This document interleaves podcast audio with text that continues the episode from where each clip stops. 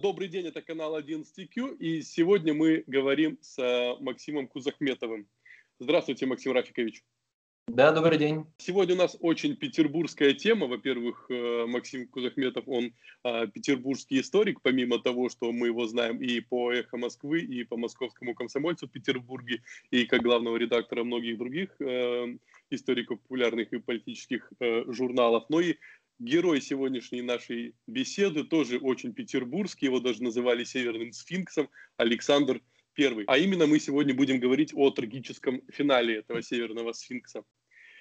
Вот вроде мы все помним, Максим Рафикович, про Александра I как о правителе абсолютно европейском, которому а, не чужды были какие-то либеральные взгляды, но в то же время он же ничего, по сути дела, не изменил в стране так, чтобы сделать страну какой-то близкой к Европе. Ну, к сожалению, во всяком случае, для внутренней России, ну, не то чтобы хуже сделал, но все реформы, которые он мог осуществить, э, так и остались э, на словах, на бумаге. Он ввел Конституцию, но почему-то в Польше и в Финляндии практически свое царствование с этого. Но для Э, соотечественник, ну, он пытался, конечно, что-то сделать. Во-первых, он любил поговорить, что вот конституции, реформы.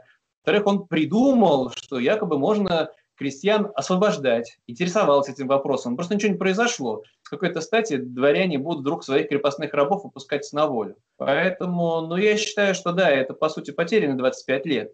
Просто все в тени подвигов Александра I, связанных с войной с Наполеоном, потому что его младший брат – Николай I закончил-то жизнь еще и поражением унизительным в Крымской войне за 30 лет и тоже не сделал вообще ничего. Поэтому тут, ну с кем сравнивать?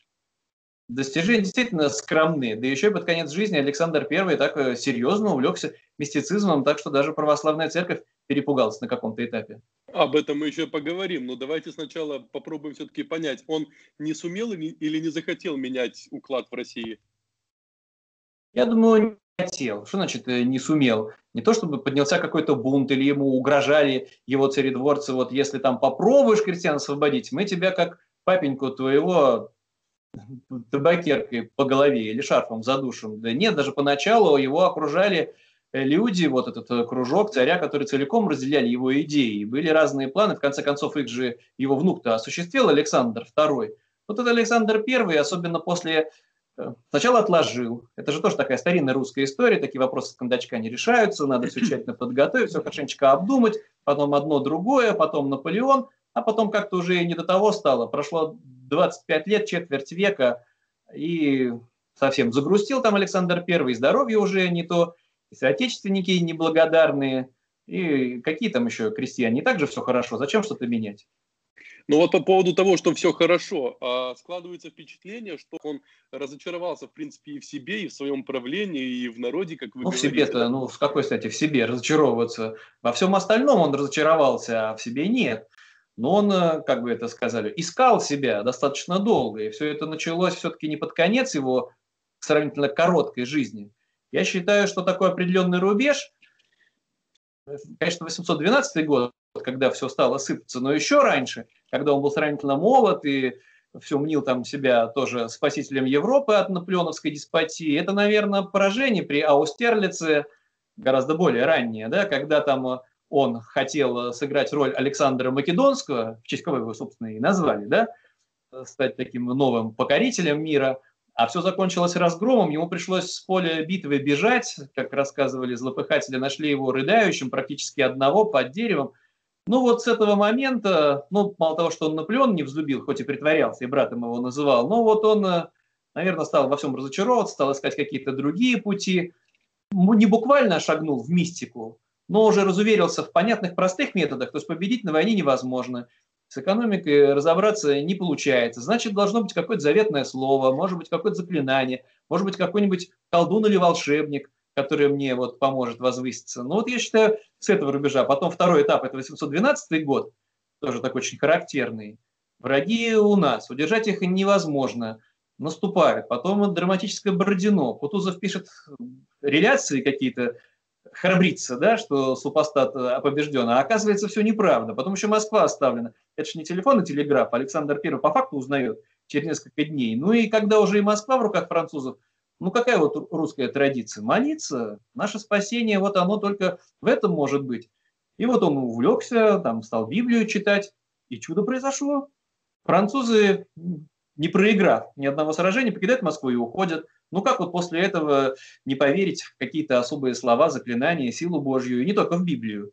Библия как-то ему быстро наскучила.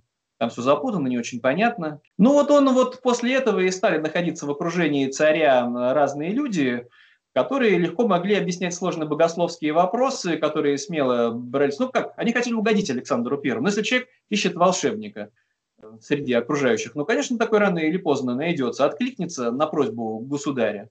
Но там, э, ну, может быть, одним из первых это был Голицын, друг детства Александра I, который с легкостью согласился возглавить Синод, то есть, грубо говоря, Министерство по делам религии, и очень уверенно там себя почувствовал в новой должности. Что там э, путаться с этими объяснениями архимандритов или каких-нибудь иерархов церкви, я сам все объясню. Александру Первому это понравилось, и вот дальше, там, погружаясь в это во все, вот Александр Первый для начала загорелся идеей вековой, что вот мы вроде как все христиане, но разобщены с католиками, с протестантами, что там всякие течения. Мы вот православие, более истинная церковь. Да взять и придумать э, новую, единую христианскую церковь, а во главе нее вот э, Россия-матушка, ну и сам Александр Первый где-нибудь бы там пригодился. Очень интересная идея, про это интересно всегда поговорить. Константинополь в руках турок, так мы же Третий Рим, мы же есть центр мира, но Николай, ой, Александру Первому этого мало показалось. Тем более после побед над Наполеоном, после 815 года, после того, как он уже был в Париже, и вот, как вы сказали, там сфинкс Европы, царь царей, да, дальше шагнуть. Там римский папа не бог весь какой политик влиятельный. Англичане вот с нами дружат. Сейчас мы со всеми договоримся, и будет у нас новая единая христианская церковь. Просто ничего не получилось. А, точнее, Александр I не особенно что и смог предложить какую-то новую идею, новую концепцию или реально заняться переговорами. Он-то все хотел, чтобы к нему на поклон приходили. Ну, как так всем нравится. Чтобы тебя уговаривали, а ты покапризничал, поломался. Это не, не Наполеон, который мог решительно пред, предлагать идеи, да еще подкрепить это все быстрыми передвижениями своих армий. Ну, я понимаю, еще бы Распутина туда, да, в те годы, он бы нашелся при дворе. Нашлись там еще до Распутина, но это там тоже забегая вперед, конечно, они откуда-то берутся. Там Александр I был невероятно непоследовательным, потому что он увлекался всем. Ему вот кто не попадется на жизненном пути, попадется ему в Европе какой-нибудь колдунный или волшебник, женщина там какая-нибудь, которая знает особенные секреты какие-то, он э, с нею начинает дружить. А она, может, предсказательница, она будущее там видит. А будущее там, ну, невнятное, может быть, конечно, какое-нибудь. Будут трудности, будут болезни. Все сходится рано или поздно ну вот привести в Петербург. Там что его расстраивало на каком-то этапе, ну это практически со всеми этими колдунами и мистиками происходило. Ему же не нравились э, проповедники протестантские, которые требовали бы скромности, да, там, или воздержания. Ему нравилось, чтобы было красиво, чтобы обряды какие-то были особенные, не просто много работать, чтобы вот это масонство, да, такое, с завязанными глазами, там, с какими-то особыми тайными символами. В общем, его расстраивало, потому что рано или поздно почти все вот эти вот новоявленные друзья – почему-то просили бюджетных денег. Много. Тоже популярная, нормальная история. И даже те люди, которые окружали его, печальная история, там тоже все это отвлекаясь, он же на каком-то этапе практически объединил Министерство образования с Министерством по делам религии, с Синодом. А потом там а, такие злоупотребления, такая корысть вскрылась у тех людей, которых он назначил ревнителями вот, э, христианской веры, это же там разгром университетов, по сути, когда профессоров назначали уже не по их знаниям, не по их талантам, а потому, как они на службе себя ведут. Часто ли они вот э, пропускают утреннюю молитву. Если вот он не, не проявил должного благочестия, нет, такой нам профессор не нужен. И таких тоже э, людей нашел Александр Первый. Ну, вот при нем же открылся Казанский университет, а при нем же и был, по сути, разгромлен. И все тоже через поиск какой-то новой, более правильной, более истинной идеи. Это такая даже свобода слова была можно было усомниться в истинности православия с какими-то... Тут просто это была не такая открытая полемика в прессе, как могла бы быть там где-нибудь в Англии. А так это все кружки какие-то, разговоры, не, не, не для публичного, в общем-то, это было пользование. Да, да, ну где-то там, конечно, в Синоде сидели там патриархи, которых все это приводило в ужас. Кого-то там к нам приводил наш царь Александр первый, но они тоже боялись примерно как сейчас. Может быть, там тоже где-нибудь синода у нас уже сейчас нет, но вокруг патриарха кто-то там сердится и бормочет что-то недовольное, но не выйдет в одиночный пикет. Тем более, что у нас и сейчас патриарх тоже там на службе государевой. А при Александре Первом они же просто зарплату получали из бюджета, по сути, боролись за более лакомые назначения в какие-то епархии. Поэтому, ну, где-то, может быть, бормотали, негодовали, но никто там не смел усомниться в том, что государь там ошибается. Во всяком случае, публично. Пока вот э, не появился некий Фотий. Он там потом обрел невероятную силу, а потом и, его все равно съели, и сама же церковь его стала бояться. Ну, церковь в лице более старших патриархов. Да, на каком этапе появился и такой человек, обрел невероятную силу, но тоже там возомнил себя повелителем, ну не повелителем вселенной, наверное, но что буду давать задания государю изгнать всех этих иллюминатов, а уж тем более всякие там такие страшные слова, как масоны. Вот и не дай бог не допустим. Хотя это тоже все ну, мифология. Масонство появилось при Александре Первом, расцвело. Но это мода такая была. Вот какие-то тайные общества, тайные какие-то встречи, вот опять-таки в темноте, завязанными глазами, секретные слова, эти ложи, их там десятки были в одном только Петербурге. Но это все миф, что вот какие-то ниточки тянутся там в Лондон, что вот они там пробрались к вершинам власти и только бы Россию ослабить. Ничего подобного. И Пушкин всем этим увлекался, и Александру Первому все это было интересно. Просто точно так же разочаровался. Сколько заклинаний не говори о, о вечной жизни, а вот суставы болят, ревматизм дает о себе знать, ну или как там грешат на Александра Первого женщинами, там перестает получаться вроде две дочери, а и то непонятно от кого сыновей нет. Не действует заклинание. Ну, конечно, потом он... А потом еще и денег всем этим масонам тоже давай. Ну, наверное, он там и загрустил под конец своей недлинной жизни. Замыслил он большой проект по смене царя в стране и сам планировал где-то пожить у моря э, в тиши и в согласии и вместо себя оставить Николая. А вообще он в Николая верил как в правителя? Никуда Александр I не ушел от власти. Это популярная история, что вот он разочаровался, все не те, да еще подкосило его грандиозное наводнение 1824 года, что каким бы он ни был, он сфинксом э, севера и повелителем и царем царей и победителем Наполеона. А вот э, сильный ветер подул, ну, здесь же нагонная волна, да, здесь не от дождей осенью, а из-за сильных ветров э, течение в одну сторону, ветер в другую сторону, вода поднимается, город затопляет, смотрит на все это беспомощно Александр I из балкона Зимнего дворца и разочарован. И все, вот тысячи погибших, а ничего не можешь поделать. Вот она стихия, вот она реальное, вот оно могущество недостижимое. И якобы после этого вот он разочаровался, зачем-то поехал в Таганрог. Я считаю, он просто заболел и умер. А не потому, что он решил там где-то затаиться. Там действительно можно найти массу каких-то нестыковок, тем более, что в скорости и супруга его тоже якобы пошла по его стопам, там странствовать по Руси, а потом найдутся же и люди, которые тоже непонятно говорят, какой-то крестьянин дремучий, а знает о жизни в Петербурге какие-то уникальные подробности.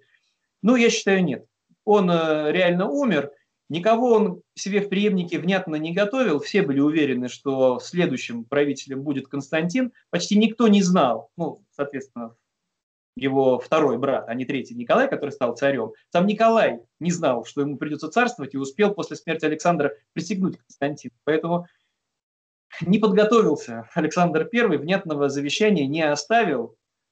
Точнее, там было вот только свидетельство об отречении Константина, которые тоже не все сразу готовы были признать, из-за чего вот восстание декабристов-то и началось. Но не, не, там э, печальная история, в общем, правления, которая как было хаотично, так вот и закончилась ничем. А если заговорили мы про декабристов, то э, случились бы они при Александре? Мы говорим о декабристах как, как, как о каком-то сплоченном обществе, да, это не так, это даже не большевики, которые тоже раскалывались на, ну, как РСДРП, на меньшевиков, большевиков, там враждовали, вообще там социалистов было много. Нет, это просто все были, ну, такой, люди ходят, разговаривают, объединяются по интересам, создают какие-то общества, упраздняют потом эти общества. Все же это годами продолжалось. Потом кто-то уходит там в семейные дела, уезжает в имение. Нет, все произошло стихийно, тем более они же все благородных кровей. Там замахнуться на цареубийство, кто-то об этом говорил. Ну, это было, опять, пустые разговоры, там единицы были. В основном они все хотели как-то по-хорошему, что ли, договориться. И цели были совершенно разные. Там же были безумцы, которые хотели, грубо говоря, огромный концлагерь построить, э, Рылеева. А были люди, которые сами непонятно зачем примкнули, типа Трубецкого, который в итоге на восстание и не пришел. А порядочных людей, я считаю, там было всего два – Лунин и Якушкин, которые просто не стали всех закладывать уже во время следствия. Там даже до пыток не дошло. Тоже всю раскрыл эту глобальную картину заговора, как не, не они э, сами. Поэтому я тут иллюзий не питал, все-таки восстание было стихийным, почти сразу пошло прахом, но при Александре Первом там был бунт Семеновского полка в 1820 году, который, наверное, тоже потряс воображение Александра Первого, тем более, что полк э, его именем некоторое время назывался. Но он был настолько гуманистический, это была такая революция цветов, можно сказать, как, как бы сейчас сказали, Никакого вооруженного столкновения. Просто солдаты негодуют, что несправедливо кого-то из них обидели, арестовали и говорят, тогда и нас арестуйте. Это был идеальный, кстати, вариант. Если бы там хоть чуть-чуть было проницательности у Александра Первого, что Николай Первый совсем был ограниченный, но ничего не произошло в итоге. Но нет, декабристы не были сплоченной силой, вооруженного восстания сознательно вот такого специального не готовили, там же годы на это ушли. Потом вдруг вот сменилась конъюнктура, тут они решили выступить для чего? чтобы вот склонить государя решительным э, действием, опять-таки невнятно, ну, Конституцию якобы вот принять наконец-то, но ничего не получилось. И у них решимости не хватило, и единства у них не было, и Трубецкой не пришел. При Александре Первом все-таки была возможность у России стать э, европейской страной, ну, так, чтобы ее воспринимали в Европе как э, не какую-то загадочную... Конечно, была. Мы же вот еще раз повторимся – он ввел конституцию в Финляндии практически в начале своего правления. Ну, там, конечно, нам объясняют, что это он не хотел оставлять третью колонну, то есть он знал, что будет глобальная война с Наполеоном, а вот надо бы Финляндию после войны со шведами очередной, когда Финляндия целиком уже была включена в состав России, задобрить. Дворянство там все было шведское, но что ему мешало, это, ну, что-то подобное было в Остзейских губерниях, в Прибалтике, Польша уже после войны с Наполеоном ввели Конституцию. То есть явно можно было, пользуясь своей безграничной властью, проводить реформы. Все было известно. Там все были придуманы совершенно разные варианты. Спиранский при нем же начинал. Предлагал схемы всякие выкупать этих крестьян или ну кто как будет платить там. Но не было сделано вообще ничего. И представительства не было вообще никакого. Под конец жизни, кстати, Александр I стал даже этого нервничать. Проще всех назначать, а то мало ли кого они выберут там, эти поляки, вот дорожим Конституцию, а они выбирают к себе там все им каких-то откровенных оппозиционеров. Можем ли мы тогда утверждать, что в России в принципе любой а, либеральный проевропейский путь скатывается ну, либо в застой, либо а, еще в какие-то вехи далекие совершенно от европейских. К сожалению, мало положительных примеров, но нет, Александр II, внук же, все это в конце концов осуществил, и мир не перевернулся. И а дворяне сам... его не убили, убили-то его, ну, потому что все было поздно, все это затянулось.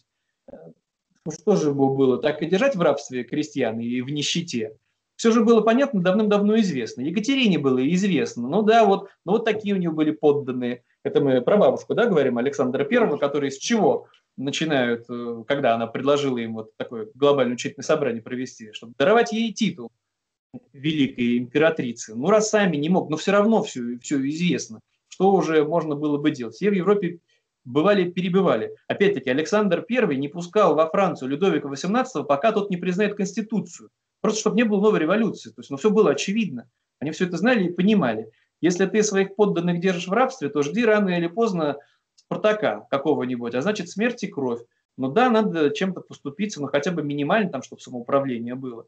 Но не было сделано ничего. А, а потом его брат Николай I просто все это еще хуже законсервировал. А еще хуже, что в 21 веке мы всю эту историю опять поворачиваем вспять с выборами профанация.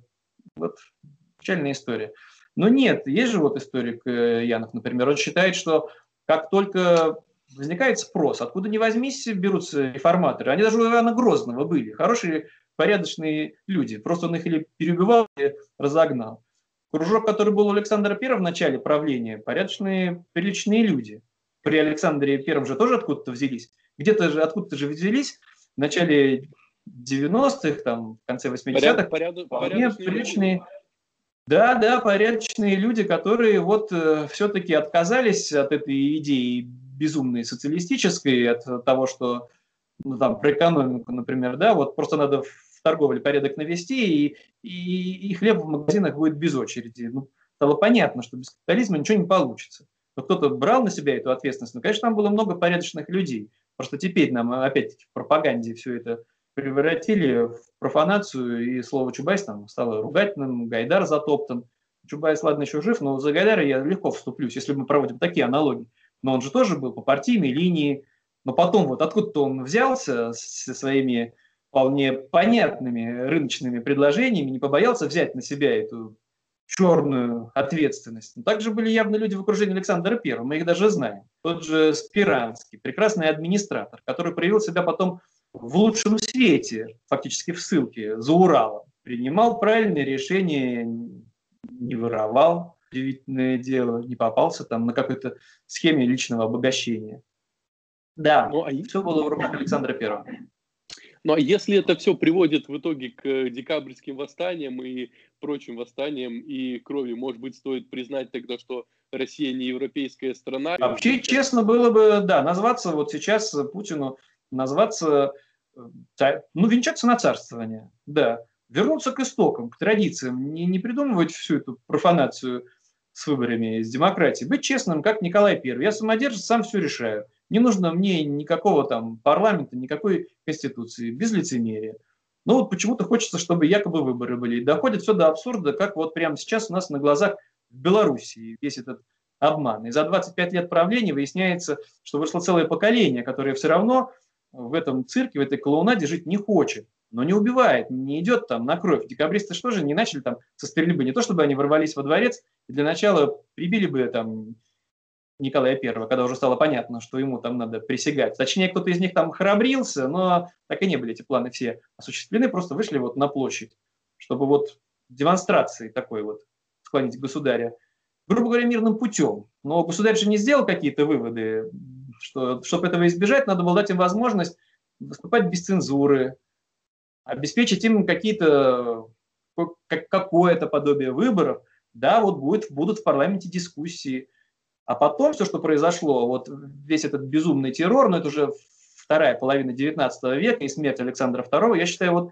корни-то в первой половине XIX века, когда без представительства, без возможности высказывать свои идеи в печати, ну да, потом людей толкают на такой вот террор. Как еще ты можешь возразить всей этой деспотии? Больше никак. Ты же не можешь, газету не можешь издавать, то что цензура, все запрещено. Ну вот почти как сейчас. Вы, вы издаете газету, у вас есть цензура?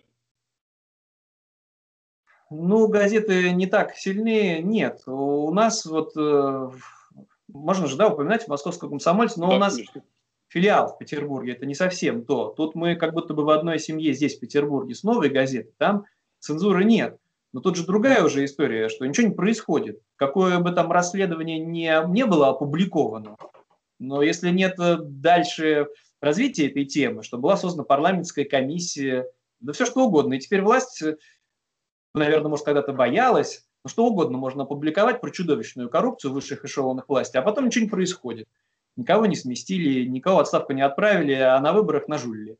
Потом. То есть выборы должны были бы изменить эту ситуацию, когда люди не хотят голосовать за жуликов из партии воров, из «Единой России». Но и тут власть нашла всякие способы выборы сразу подделывать и дальше ничего не происходит. Какая-то свобода слова теплится, но для нынешней власти она совершенно не опасна. Ну да, наверное, корни этого печального явления тоже вот э, еще там тянутся на столетия назад, этого бесправия, этого рабства, и вера просто, что царь должен быть хороший, да еще вот имперское все это величие бесконечное, когда все меряется размером территории и какими-то былыми старыми победами, пусть и через кровь, вот не текущей жизнью, не хорошей пенсией, не хорошей медициной, а все вот жить с тем, что когда-то Париж был наш и Берлин был наш. А тогда можно в голоде жить, в бесправии, в нищете, но зато вот мы, мол, какие. То есть не Чубайсов все виновато, в принципе, еще туда Александр Первый, оттуда все истоки идут. Ну, все это просто повторяется, да, так не хочется грешить, что все это вековые традиции рабства, но что-то в этом есть, конечно, если люди жили в рабстве столетиями, и чего они хотели? Не Конституции, конечно, все эти крестьяне хотели, а доброго барина. Вот какая вековая мечта? Добрый начальник, добрый барин, добрый царь. чтобы кто-то из них замахнулся на давайте мы сами будем решать, вот на что мы будем тратить хотя бы часть налогов, которые с нас дерут, на школу или на местный мост или на какой-нибудь фестиваль. И опять-таки даже эти рычаги правления были... Это было давным-давно известно. Даже какое-то самоуправление существовало при Александре Первом. Но как? Это ты ответственный, как при советской власти, взносы собирать комсомольские без, без всего остального. То есть вот кого в рекруты отправить? В итоге ты за взятку отправляешь э, сам беспомощного, да еще и пропойцу какого-нибудь в армию. Вот, вот, вот эта власть у тебя, например, да. Там как бы и... крестьяне, да, себе старостов сами выбирали. Но под контролем, правда, конечно, центральной власти. Так выборы при советской власти были. Там Соргов, там, даже вот э, страшно сказать, э, депутатов Верховного Совета просто Приходишь, а там в бюллетене одна фамилия. Вот такой выбор. Но даже этого, кстати, Александр Первый все равно не сделал, раз мы вот о нем говорим, а все искал какие-то подспудные пути, чтобы это все было через волшебное слово, через мистику. А я вам задам вопрос, который ну, э, обязательно зададут наши читатели, слушатели. А у вас э, в московском комсомольце Петербурге есть выборы главного редактора? Нет, у нас же частная лавочка. Какая же тут э, какие что то могут быть выборы. Здесь э, вот такой произвол. Но здесь франшизы. Я не хочу погружаться там. Это немножко более сложная история. Ну, нет, нет, да. Не, выборов э, нету. Я в выборах участвую всегда. Я на все выборы хожу, если уж об этом речь зашла. Даже при советской власти, когда была всего одна кандидатура, но была возможность хотя бы ее вычеркнуть. Я был еще молод, но уже вот участвовал в таком безобразии. Да, я на выборы всегда ходил. Ну вот если сейчас э, венчается Путин на царствование, чтобы закончить этим лицемерием, ну не будет выборов. Все, вот ходить будет некуда. Назначаться все должны. И все, правильного, доброго барина, хорошего, честного начальника. Ну просто мы знаем сейчас, по прошествии столетия, что все это путь в тупик, путь назад, бессмысленный, беспощадный. И не помогает это ни борьбе с коррупцией, ни, ни возвышению государства, но не помогает, увы ничему не учит история. И, к сожалению, да, вот в чем, если и виноваты мои соотечественники, проголосовали когда-то, проголосовали же когда-то и потом даже голосовали за Путина. В конце, это сейчас уже там все доросло до безобразного жульничества, а когда-то, наверное, искренне проголосовали. А он взял и не ушел после второго срока. Ушел же. Ну, какой там ушел, лицемерие. А потом вернулся опять. Тоже оказался слаб, вот э, не выдержал испытания властью, придумал себе, что только я один отец Отечества, а люди все и, это все терпели, а то если не Путин, так еще хуже. Вот такая тоже популярная всегда история, да, а вдруг следующий будет еще хуже. Куда вот он взялся, да, можно подумать. Если бы он там по наследству получил, или в вооруженной борьбе, там, или хотя бы какой-то путь прошел к власти, это случайная цепочка по случайности назначений. Вот раз уж вы упомянули Петербург, и простите за это отвлечение, я впервые о нем вот узнал, когда здесь в Петербурге были выборы еще в 90-е годы, и Собчак здесь, наш э, первый губернатор, проиграл губернатору будущему Яковлеву. А начальником предвыборного штаба Собчака был некто Владимир Путин. Его там один из заместителей Собчака. И вот с тех пор, конечно, он в выборах разочаровался. Проиграл один раз честные выборы, а это не Черчилль, который выборы проигрывал, потом снова возвращался во власть. Наверное, затаил какую-то свою обиду и решил, что раз по-честному не получается выиграть, значит, надо просто безобразными жульничествами добиваться там своей цели. Через пропаганду, через внушаемость, через слабости своих соотечественников. Ну вот мы погружаемся в это рабство добровольное. А если вернуться э, все-таки и оценить, э, навесим ярлыки на период правления Александра Первого, все-таки что это было? Э, годы застоя? Ну, 19 ну, По века? сути, годы застоя. Конечно, всегда в любом э, учебнике какие-то цифры всегда находятся. Вот насколько выросла выплавка чугуна там, или вот посевных площадей – но мы же должны сравнивать э, ну, с более прогрессивными государствами, где выше доход на душу населения, тем более мы же как будто держава-победитель над Наполеоном.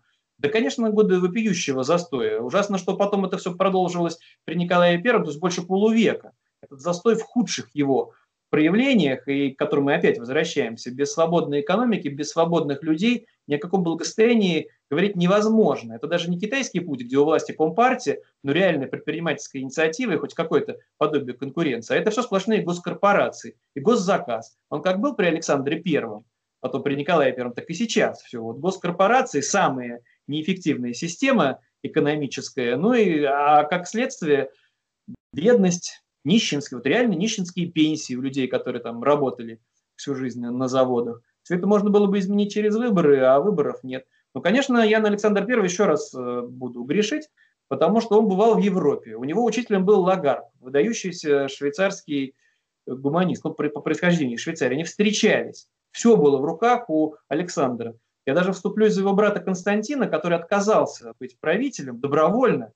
Неслыханное дело. Но не произвело ни на кого это должного впечатления, чтобы перешагнуть там все свои амбиции. Тем более, опять-таки, их же вот коллеги в Западной Европе, ну, чуть позже, там уже в 1948 году многие согласились на Конституцию. Так или иначе, все это уже, вся эта система действовала в Швеции. Например, ну, в Англии там вообще давным-давно парламентское представительство. Александр I все это видел и знал, и видел достижения англичан экономические, но ну, не понимал или не хотел видеть, откуда все это происходит. От того, что, да, и, кстати, мог бы остаться вот таким э, правителем, за которого все решает парламент, и ответственность, кстати, несет. Тоже парламент за все эти неправильные решения. А ты царствующий монарх, что ты можешь поделать с депутатами, но уважаемый и почтенный. И, и, и не бедствуешь. Занимаешься там своими личными делами, семьей, ну, подругами там, может, какими-то. Александр Первый же был увлекающийся человек. Но вот еще хотелось решать и на все назначения, и на экономическую политику. Ну, а дальше вот, ну вот, э, потомки потом тебя недолюбливают, посмеиваются над тобой, иронизируют, становишься там героем анекдотов. Чтобы вот, да, не, не только на черной ноте, я вот, это, конечно, своеобразный человек, Константин Павлович, младший брат Александра Первого, с которым они много и тесно общались, который стал наместник Польши, и Польшу эту полюбил. И человек нашел в себе силы отказаться от власти, причем жестко, когда вот уже после смерти Александра Первого к нему приезжали, что кто приезжал, самый их младший брат Михаил, ну так пора ехать, венчаться на царстве. Нет и все. Не хочу, не надо мне этого всего. И Польшу в крови утопили уже ну, во время восстания 1830 года. Слава богу, не Константину все это довелось. То есть да были люди вот и среди их современников, которые могли поступать иначе и не цепляться там за какие-то догмы или скрепы. Лучше война та, которая не началась, так и лучше правитель тот, который не вступил в должность, я понимаю. Ну, там наследственная была форма правления, но тем не менее, да, у него на глазах, в общем, конечно, мог проводить э, реформы, все им предлагали, все было известно, не сделал э, ничего, к сожалению. Спасибо вам большое, Максим Рафикович. Надеюсь, мы с вами еще поговорим. Это был Максим Кузахметов. Спасибо вам. Подписывайтесь, ставьте лайки. До новых встреч. До свидания.